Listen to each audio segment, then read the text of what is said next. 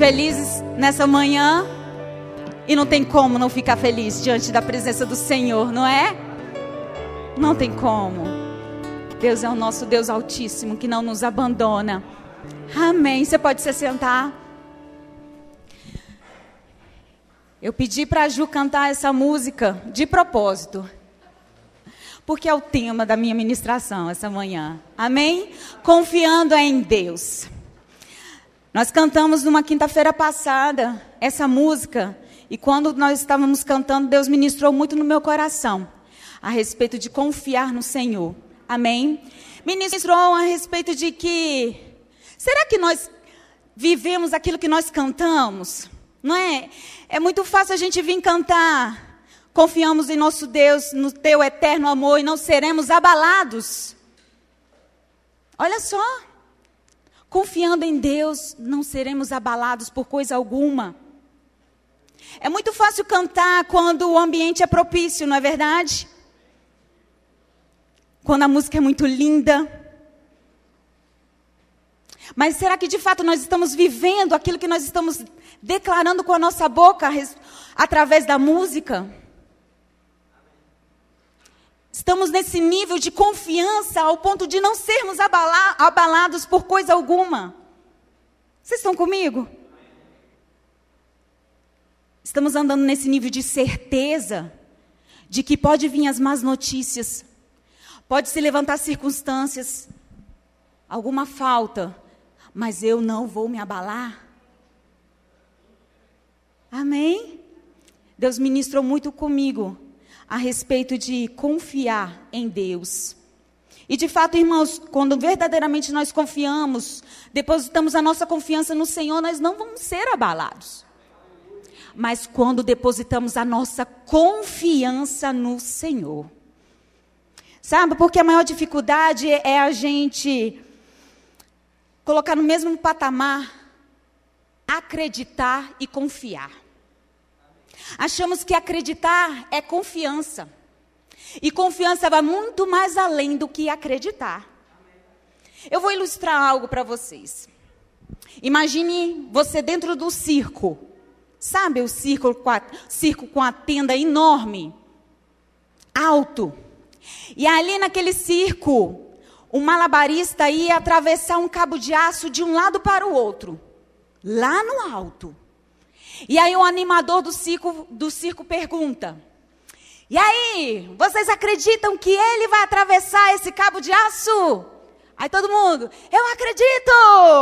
Vamos lá, eu?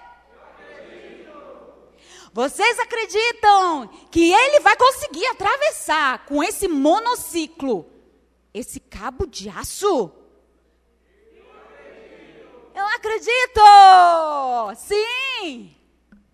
Vocês confiam que ele vai atravessar aquele cabo de aço com monociclo até o outro lado nessa altura? Vocês confiam? Vocês confiam? Aí todo mundo, eu confio. Então quem vai lá subir na garupa dele?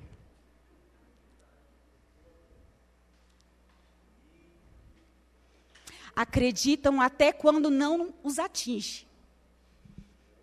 Mas quando compromete, é, hum, então, estão comigo? Quando é para sentar na garupa e ser guiado, quando não compromete a sua vida, quando não compromete a sua família, quando não compromete as suas finanças, os seus bens, os seus planos, os seus sonhos, eu acredito. Mas quando compromete, será que eu confio? Então, no circo houve um silêncio, igual aqui. A confiança acabou, porque estavam comprometendo eles. Amém? Então, nós vamos ver aqui, irmãos, nessa manhã, que, é, que confiar vai muito mais além do que acreditar confiar e depositar sua, sua, a sua, praticamente a sua vida em algo. Nós vamos ver aqui, tá? Acreditar é uma coisa, confiar é outra. Eu acredito até quando aquilo não está me atingindo. A palavra acreditar tem a relação com a palavra crer, crença. Crença em que algo vai melhorar ou algo vai mudar. Amém? E ela sempre está ligada a um pensamento, a um intelecto. Vou explicar. Por exemplo, quando você pega a palavra de Deus e você começa a meditar e a estudar, algo está sendo gerado nos seus pensamentos. Você está levantando uma crença, acreditando na palavra. Por meio da meditação, não é verdade? No meio de estudo, você vai estar acreditando. Mas vai chegar um, algo, um tempo em que você está tão ligado com aquela palavra, tão íntimo com ela, e aquela crença o acreditar vai aumentando, que ela vai cair no seu espírito, no seu coração, como fé, como confiança. Vocês estão comigo? Ao ponto de quando você tem confiança e fé, nada te tira a verdade da palavra. Pode vir em qualquer situação, eu fico com a palavra, porque já não é mais uma crença, eu tenho fé nela eu confio que ela é verdade, independente se está acontecendo na minha vida ou não. Amém? Por que gerou essa confiança? Porque eu me liguei à palavra, eu tive intimidade com ela. Confiança vem algo de intimidade, de relacionamento. Não é verdade? A gente começa a acreditar, na verdade a gente acredita na pessoa, mas começa a ter confiança nela quando eu me relaciono com ela. Quando eu começo a entender a história dela, a vida dela, a índole, o caráter, eu não vou depositar minha confiança em qualquer pessoa, na é verdade? Mas quando eu tenho uma íntima ligação com ela, nós vamos ver aqui, que vai gerando confiança, fé nela. Não é verdade? Por exemplo, se levanta um médico lá e ele começa a falar: café faz mal está repreendido em nome de Jesus. E aí o outro, não, café faz bem. Aí uma hora você acredita que café faz mal e não compra o café. E uma hora você acredita que o café faz bem e volta a tomar um café. E aí, quem acreditar? Aí se levanta aquele médico de confiança. que você acredita nele, porque você conhece os estudos dele, da onde ele veio. Não é verdade? E aí pode se levantar quem for falar que café faz mal, você não, café faz bem. É um exemplo bem básico para a gente entender que muitas vezes a gente está no nível de acreditar, mas a gente precisa mudar desse nível. O nível de ter confiança, de ter fé, para nada, nada, nada nos abalar ao ponto da gente poder assistir um noticiário e aquilo não nos abalar. Não tirar a nossa confiança na palavra do Senhor, naquilo que Ele diz ao nosso respeito. Amém? Aleluia. Então, essa é a palavra acreditar, vem da crença, do crer. Mas quando eu tenho intimidade com a palavra, ela gera confiança dentro do meu coração. Amém? E a palavra confiar. A palavra confiar, se separar, tem duas palavras nela: com e o fiar. E o com tem relacionado ao que? Está junto. E o fiar, no latim, tem dois significados diferentes. Amém? Vou ler para vocês, porque fica bem legal para a gente visualizar. Fiar vem do latim filare, que quer dizer reduzir a fio, arame, fio fio. Amém? E o fiar, que vem do latim vulgar, que quer dizer fidare, fidere, fiar-se, que é confiar. Que significa ficar por fiador de, afiançar, confiar, vender fiado ou crédito. Entregar sobre, fi, sob fiança, vender a crédito, acreditar, dar crédito. Naturalmente, o nome substantivo de fé. Amém? Eu acredito tanto que eu tenho fé, que eu tenho confiança. Amém? Aí nós podemos ver assim, mas Bel, tem dois significados diferentes aqui. E nós podemos ver uma ligação aqui. Por exemplo, eu só tenho confiança em uma pessoa quando eu tenho ligação, um fio com ela. Um fio me ligando a ela. Amém? De um relacionamento íntimo com ela, uma ligação. E isso gera em mim confiança e fé. Então nós temos então, irmãos, uma ligação com o nosso Pai. Um fio ligado a ele. E com o relacionamento que eu tenho com ele, isso vai me gerando confiança, fé. Amém? Nele. Vocês estão pegando aí? Aleluia. Isso significa, irmãos, que nós estamos conectados dire diretamente com o nosso Pai, com o nosso Deus. Cabe a nós, irmãos, a estarmos estreitando o nosso relacionamento com Ele, com a Sua palavra e com o seu Espírito, porque Ele quer se revelar. Sempre quis, sempre foi da vontade dele. Se revelar aos seus filhos a sua vontade, o seu caráter. Amém? O propósito dele a respeito da nossa vida. Amém? Então nós estamos nesse nível, irmãos. O nível de confiança onde eu posso sentar na garupa e dizer: pode pode guiar. Amém? Será que nós estamos nesse nível de confiança? Confiança significa descansar. Ao ponto de eu não perder mais o meu sono.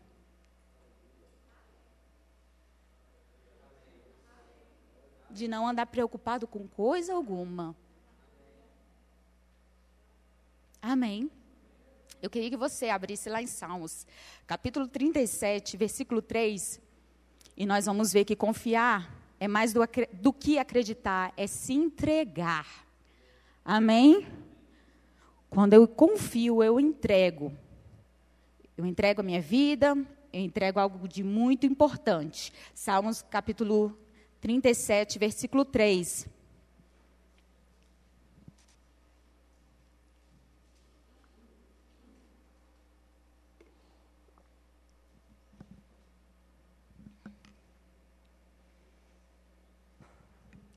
Diz assim: Confia no Senhor e faze o bem. Habita na terra e alimenta-te da verdade. Agrada-te do Senhor e ele satisfará os desejos do teu coração. Entrega o teu caminho ao Senhor. Confia nele e o mais ele fará. Entrega. Entrega o teu caminho ao Confia nele e o mais ele Está vendo que a confiança é uma entrega? É deixar ser conduzido por Ele, ser guiado por Ele, sabendo que Ele tem o melhor caminho para a nossa vida. Amém, irmãos? Mas muitas vezes a gente se comporta como: eu quero que o Senhor me guie, conduza, eu quero sentar na garupa. Ô, oh, Bel, eu sentei na garupa. E aí, quando Deus ele está conduzindo a nossa vida através do Espírito Santo dele. E aí a gente começa assim: Senhor, mas é, é melhor pegar a direção direita. Não, pega a esquerda, é melhor, melhor. Senhor, você tem certeza que esse caminho é o melhor? Quer ver motorista muito bom como meu esposo, é. E aí ele está dirigindo o carro. Aí senta uma pessoa do lado e fala assim: Não, ó, cuidado, vai bater, vai bater, vai bater, cuidado, o quebra-mola, cuidado. É legal, né? Mel está olhando que não é legal dirigir com o esposo. Não é. Porque faz justamente isso. Mas eu estou vendo, não é verdade? E a gente fala assim, Senhor, mas não, não é melhor o caminho ali? A gente quer ensinar a Deus que sabe o passado, está no presente e o. O tempo não é o problema para Ele. Ele é o Senhor do tempo. Mas a gente quer dar uma ajudinha e acho que ele fala assim: você quer pegar a direção? E quando nós pegamos a direção, irmãos, nós ficamos frustrados muitas vezes com o resultado. Senhor, por que, que eu fiz isso? Ou, Senhor, por que o Senhor me abandonou? Ele, não, não te abandonei, não. Você pegou a direção, eu deixei. A escolha foi sua. Mas sempre queremos colocar a culpa em alguém, não é? Amém. Confiança expressa o sentimento de segurança, de proteção. Aleluia. E vem com relacionamento estreito. Quanto mais eu conheço, mais eu confio. Se o nosso nível não está no nível de confiança, de me entregar, de entregar o meu caminho ao Senhor, eu preciso conhecê-lo. Eu preciso ter um relacionamento íntimo com Ele. A Sua palavra está aqui, nos mostrando o seu caráter, a Sua vontade. E mais, Ele veio habitar dentro do nosso coração. O próprio Espírito de Deus está dentro de nós, nos guiando, nos conduzindo para o melhor caminho. Mas como eu vou aprender a ouvir a sua voz se eu não tenho intimidade com ele? A palavra de Deus diz que no mundo existe muito tipo de voz e nenhuma sem sentido. Não é verdade? Existe a voz de Deus, existe a voz das pessoas, existe a voz de Satanás. Existe a voz dos nossos pensamentos. Quem eu devolvi? Aquela que é a verdade. E como vou saber que é a verdade? Tendo um relacionamento. Eu vou distinguir o tipo de voz que vem ao meu encontro quando eu sei quem é a voz que está falando. Amém? Se você tem um relacionamento íntimo com, o seu esposo, com a, com a sua esposa, pode, ele pode estar conversando no meio de, de um monte de gente, você vai saber a hora que ele está falando. Por quê? Intimidade. Amém? Eu preciso me relacionar com Deus. Eu preciso descobrir o seu caráter e a sua vontade. Amém? Intimidade com Ele, eu não vou ser abalado eu vou ter confiança. Amém? Ao ponto de pode vir qualquer coisa na minha vida, eu vou ficar firme é o que com a palavra, o que ela diz ao respeito daquilo que está acontecendo. Amém? Então, não me abalo porque conheço Isaías, livro de Isaías, do profeta Isaías, capítulo 26, versículo 1. Irmãos, quanto mais eu conheço Ele, mais eu aprendo que Ele é um Deus que cuida, que protege, que vela pelos seus filhos. Amém? O Deus da paz, o Deus que é amor, o Deus que é santo, que é reto e justo. Amém? Mas o Deus que está sempre cuidando dos seus filhos, o Deus que quer curar, o Deus que quer libertar. Esse é o nosso Deus. Isaías capítulo 26, versículo 1. Diz assim: Naquele dia se entoará este cântico na terra de Judá. Temos uma cidade forte, Deus lhe põe a salvação por muros e baluartes. Abri vós as portas para que entre a nação justa, que guarda a fidelidade.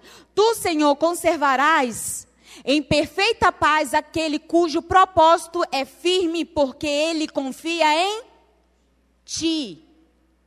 Confiai no Senhor perpetuamente, porque o Senhor Deus é uma rocha eterna.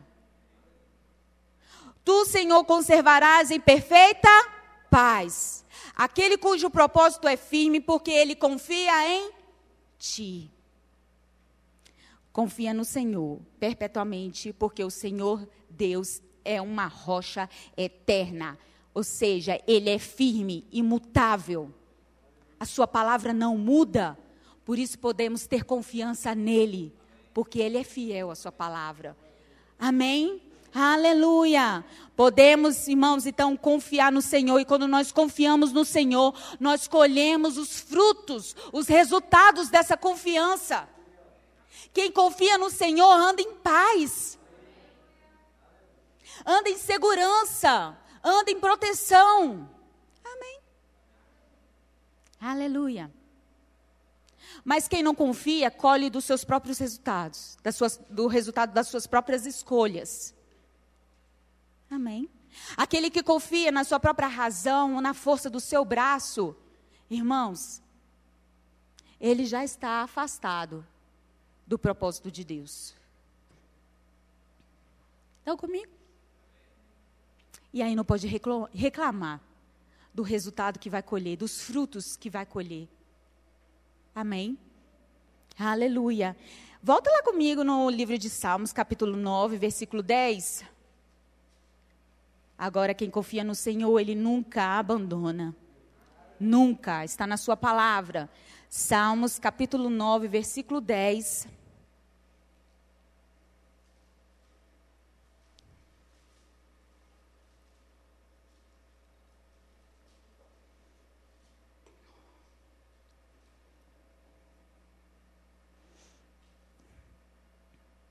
Amém? Os que conhecem o teu nome confiam em ti, pois tu, Senhor, jamais abandona os que te buscam. Quem não serão ab abandonados? Os que buscam, os que procuram. Não abandonam. Amém? Estão comigo? Não serão abandonados aqueles que o buscam. Irmãos, foi assim desde a antiguidade. Aqueles que depositaram a confiança completamente em Deus, colheram do fruto, colheram os resultados dessa confiança. Não vemos histórias assim na Bíblia? Eu vou passar um pouquinho sobre ela. Um Deus que não abandona. Um Deus que protege, um Deus que dá segurança. Mas também podemos ver histórias aqui que aqueles que confiaram no seu próprio braço e colheram também frutos, resultados. E não foram bons. Amém? Confiança naquele que pode resolver todas as coisas. Aleluia. Nós podemos ver aqui, irmãos, e eu quero passar um pouquinho rapidamente nas, no, no, nos personagens que escolheram confiar em Deus. Os personagens que escolheram confiar no Senhor e eles tinham algo em comum. Por exemplo, Noé. Noé, em um tempo que não existia nem nunca desceu uma chuva na terra, mas pela confiança no Senhor, ele aceitou fazer uma arca. Não foi um barquinho foi uma arca. Amém? Mediante a todas as chacotas ali da terra que poderiam se levantar. Por que, que você está construindo uma arca tantos anos? Chuva? Que chuva? Você está louco? Vai descer chuva. Por que você está confiante assim no Senhor? Há tanto tempo ele disse que vai voltar e não voltou até agora. Bobinho. E pela confiança que Noé teve no Senhor, ele colheu o resultado. Eles permaneceram na terra, ele e a sua família. Abraão também escolheu confiar no Senhor. Amém? Confiou tanto no Senhor que colocou Deus acima de todas as coisas na vida dele acima mesmo do seu tão esperado filho ao ponto dele entregar o seu filho ao Senhor, porque ele confiava em Deus, confiava no Deus da provisão. Ele confiou e Deus se tornou o maior na vida dele, acima de tudo. Acima de tudo. Amém. Moisés também. Moisés escolheu confiar no Senhor, no Deus dos seus pais, a confiança foi tão grande que ele escolheu sair da comodidade, da realeza do Egito. Vivia muito bem. Vivia muito bem nos palácios do Egito, como um, um príncipe. Mas ele confiou tanto no Senhor que ele quis abandonar o sistema do Egito. Amém o sistema daquele mundo. E a confiança foi tão grande que ele aceitou guiar um povo tão difícil para a terra prometida. Um povo que ainda estava ali apegado com as coisas do Egito, mas ele escolheu confiar no Senhor. Amém? Ele escolheu cumprir este desafio. E colheu bons resultados, maravilhosos resultados. Mas Noé não, não entrou na terra prometida, Abel. Mas Noé esteve diante de Deus, diante da sua presença. Noé conversou com Deus. Noé foi amigo de Deus. Ah, comi. Noé foi agente de milagres. Aleluia. Relacionamento, irmãos. Gerou confiança. E ele, e ele foi a mão do Senhor naquele lugar. E ele foi a voz de Deus naquele lugar. Confiança. E Josué, que teve a missão de entrar na terra prometida com o povo de Israel, confiou no Senhor ao ponto de estar na frente de batalhas, de grandes exércitos, de guerras. Confiou tanto no Senhor, aquele que nunca ia o abandonar. Lá em Josué capítulo 1, versículo 5, eu vou ler na versão NVT, Nova versão transformadora diz assim: Enquanto você viver, Josué, ninguém será capaz de lhe resistir, pois eu estarei com você, assim como estive com Moisés, não o deixarei nem o abandonarei. E Josué colheu bons resultados, o fruto dessa confiança. Ao ponto de uma luta, uma guerra que teve, Deus fez parar por meio da oração de Josué, o sol e a lua. E nós sabemos que não parou o sol e a lua, mas todo o sistema solar. Porque Josué pediu. E eles venceram aquela luta. Confiança. Confiança. E Daniel e seus amigos? Uh, tão jovens, toda a vida pela frente. Há tanta balada para ir na Babilônia. Tantos banquetes, tantos convites. Mas eles escolheram permanecer na lei do Senhor, no princípio deixado por Deus. E não se renderam ao banquete da Babilônia. Amém? Mas por confiarem no Senhor, ao ponto de entregarem a sua vida. Eles sabiam que Deus era aqueles que iam os livrar da morte. Daniel foi entregue, levado na cova dos leões. E seus amigos? Seus amigos teve a presença do próprio Senhor na fornalha ardente. Colheram frutos de confiança verdadeira não experimentaram a morte naquele momento. Amém. Irmãos, deixa eu te falar, eu estou falando por mim. Se eu chegasse naquela cova e visse um leão, uau, pronto, eu falei, Senhor, entrego a Ti o meu espírito. Amém, já estou contigo. Oxe, eu estou falando por mim. Mas olha o nível de confiança. E eu estou lá, lá no Velho Testamento ainda, onde nenhum deles tinha o Espírito Santo de Deus habitando no coração. Amém? É. E os apóstolos? Eu poderia falar aqui de muitos, muitos personagens, mas o tempo não daria, né? Mas e os apóstolos de Cristo Jesus?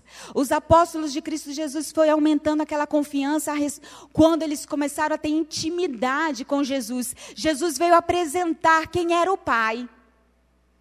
O caráter verdadeiro de Deus. E com um relacionamento íntimo, eles começaram a confiar no Senhor, ao ponto de que abrir mão de sonhos, planos que eles tinham, para cumprir agora o propósito de Deus. Colheram dos frutos, sim. É, morreram. Morte terrível. Somente o apóstolo João morreu de velhice. Mas os frutos deles ecoam eternamente. Os frutos que eles fizeram estão aqui, ó. No mundo todo. No mundo todo.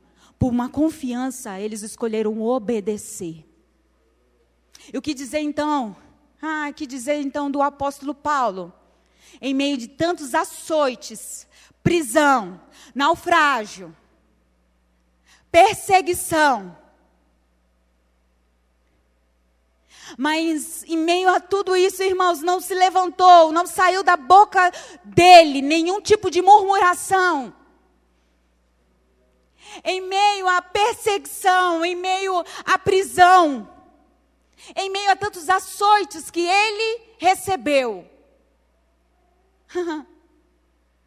Na prisão ele escolheu cantar louvores ao Senhor. Na falta, na escassez, ele escolheu dizer: Posso todas as coisas naquele que me fortalece. Não comigo. Na perseguição, ele escolheu dizer: Alegre-se no Senhor. Outra vez os digo: alegre-se. Irmão, só pode dizer essas coisas e só pode viver essas coisas quem confia de fato no Senhor. Não é aquele que diz, eu acredito, mas não senta na garupa. Mas aquele que confia no Senhor é capaz de viver e de dizer essas coisas em meio às circunstâncias, porque é muito fácil falar quando tudo está indo muito bem, quando a conta está no azul, quando existem amigos ao nosso redor, quando nós estamos bem de saúde. Mas quando uh, eu abro a conta, quando eu vejo ali vindo os boletos, quando todo mundo nos abandona, o que, que eu vou dizer? O que, que vai sair da minha boca? É a palavra de confiança? Amém? Aleluia! Aleluia! Sabe o que, que eles tinham em comum, esses personagens? Um relacionamento íntimo com Deus. Um relacionamento estreito com eles, com Ele, com Deus. Ao ponto de não se abalarem. Ao ponto de dizer: meus, meus inimigos cairão. Ao ponto de dizer: Deus está conosco e Ele vai nos livrar. Aleluia! uma confiança inabalável. Inabalável. Tantos exemplos de homens e mulheres que nós vemos na Bíblia, na Bíblia, irmãos, mas eles tinham algo em comum, essa intimidade com Deus. Confiança foi gerada por intimidade com Ele. Eu queria que você abrisse lá em Isaías capítulo 64,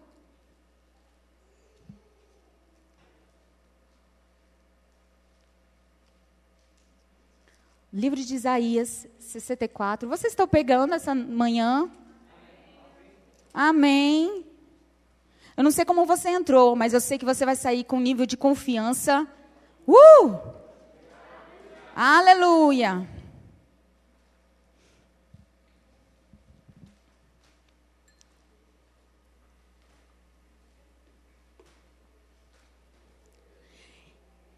livro de Isaías, capítulo 64, versículo 4 diz assim: Porque desde a antiguidade não se ouviu, nem com o ouvido se percebeu, nem com os olhos se viu um Deus além de ti, que trabalha para aqueles que nele espera. Aleluia! Irmãos, aleluia. Só espera no Senhor aquele que confia nele ainda não se viu nem se ouviu. Desde a antiguidade, aquele que trabalha em nosso favor, que trabalha naqueles que confiam nele, naqueles que esperam nele. Aleluia! Você tem esperado no Senhor? Você tem entregado a sua confiança no Senhor? Você tem sentado na garupa e deixado, Pai, me guia? Sabe, eu tenho planos, Senhor, eu tenho sonhos. Mas eu sei que os seus planos, os seus sonhos são melhores e maiores que o meu. Então se cumpra na minha vida a tua vontade, Senhor. Eu escolho sentar na garupa e ser guiado por ti. A gente pode pensar assim, nossa, mas esses grandes milagres só aconteceu no passado, bem. Sabe, aonde está Deus neste momento? E certo dia eu, eu estava ouvindo um documentário, e eu estou com um tempinho, eu vou falar aqui com vocês. Eu até deixei separado, falei, se dá tempo eu falo, se não der, não. E conta sobre um milagre que aconteceu em Israel. E não foi lá no tempo no Antigo Testamento. Foi em 1973. Sabe, Israel sempre sofreu com perseguição, ao ponto que o povo se espalhou, não é verdade? E depois da Segunda Guerra Mundial, houve a implementação da ONU, Organizações das Nações Unidas. E o propósito dela é promover a paz, a segurança entre as nações. E quando ela, ela foi implementada em 1948, a primeira coisa que, uma das primeiras coisas que eles estabeleceram foi levantar Israel como um estado de Israel, uma nação. Então Israel se tornou de fato uma nação em 1948. E aqueles que estavam longe, que estavam em outros lugares por causa das perseguições, eles voltaram para estar na terra original deles mas se encontraram ali muitos palestinos, árabes, que estavam tomando posse. Então Israel nasceu em 1948, um bebê, uma nação bebê, e logo já provaram as primeiras lutas para sobreviver. Porque se juntaram todos os árabes ali para guerrear contra Israel, para tomar de volta as terras. Mas ali na na ONU não se levantou somente a nação de Israel, mas também os Emirados Árabes, é, Arábia Saudita, Iraque, Irã. Eles se levantaram, mas eles queriam aquelas terras. Estão comigo? E se juntaram todos os árabes e todas as vezes iam lá querer pegar. E é, é, é assim até hoje, não é verdade? E aí o que, que aconteceu? Egito Síria, Jordânia, todos os árabes ali estavam se preparando para atacar Israel em 1963, quando teve a crise do petróleo. Nós sabemos que grande parte do petróleo vem da Arábia, não é? Deles. E aí eles começaram a colocar o preço do petróleo lá em cima, para que eles reunissem pessoas ali na região, na Europa e tudo, para o que? Atacar Israel. Mas o que, que se levantou? A Rússia se juntou com Síria, com o Egito, com, com a Jordânia, para poder atacar Israel. Eles não atacaram, mas eles, eles, é, eles emprestaram tanques de guerra modernos, mais de dois mil tanques, para que eles fossem atacar Israel. Por que Rússia se levantou? Porque Rússia, naquele momento, estava em guerra, guerra fria com os Estados Unidos. Olha que aula de história. Alguém vai fazer o Enem? Por causa que se levantou o socialismo e tal. E aí, e Israel tinha um aliado dos Estados Unidos. Estão comigo? Isso em 1973. Não, 1963. E aí, antes de ser atacado, Israel foi e atacou.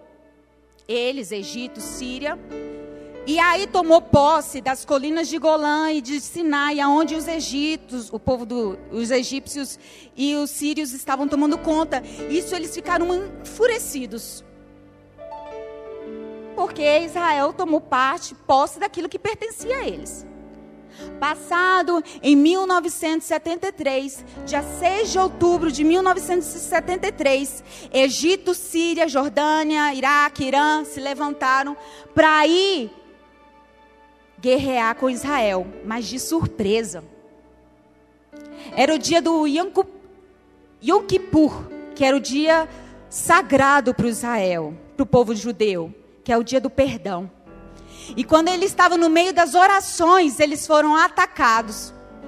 E começaram a se equipar, a ir para a luta, para se protegerem. E aí eles foram se protegendo porque o Egito ia para o caminho ali do, do canal de Suez e do, do deserto do Sinai, faz fronteira, contra os sírios ia pegar colinas de Golã, que faz divisa ali. Eles ficaram enfurecidos também porque Israel colocou fronteiras ali para proteger. Então eles tinham, os sírios tinham que atravessar essa fronteira nas colinas de Golã. Se eles conseguissem atravessar, pronto. Fim de papo, eles iam descer o vale e iam facilmente atacar Israel e Jerusalém. Então imagina, todos eles reunidos, reunidos contra uma nação e contra equipamentos que a Rússia emprestou. Tanques de guerra modernos para eles. Guardem os tanques de guerra. Enquanto eles estavam ali se reunidos e tudo, eles começaram a lutar.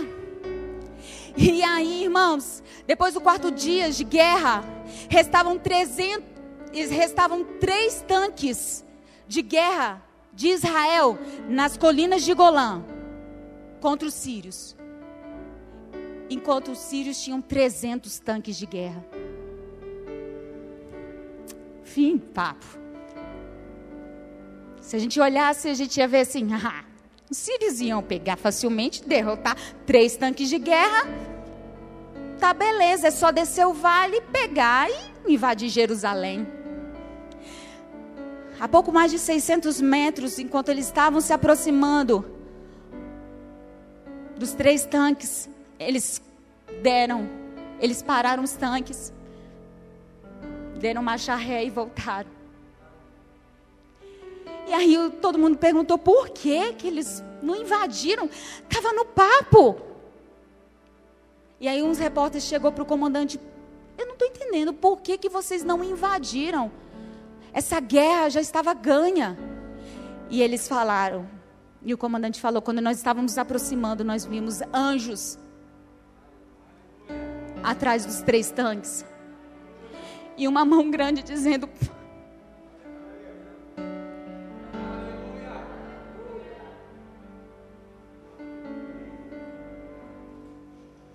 E o comandante falou: quando Deus falou, não tem como nós tivemos que parar e dar marcha ré.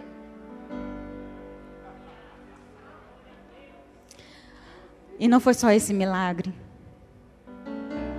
Quando existiam tropas que no meio da noite estavam passando pela tropas israelenses que estavam passando ali na, na colina de Golã e eles estavam atravessando, um comandante falou: "Pare todos, porque nós estamos passando e atravessando aqui em um campo minado".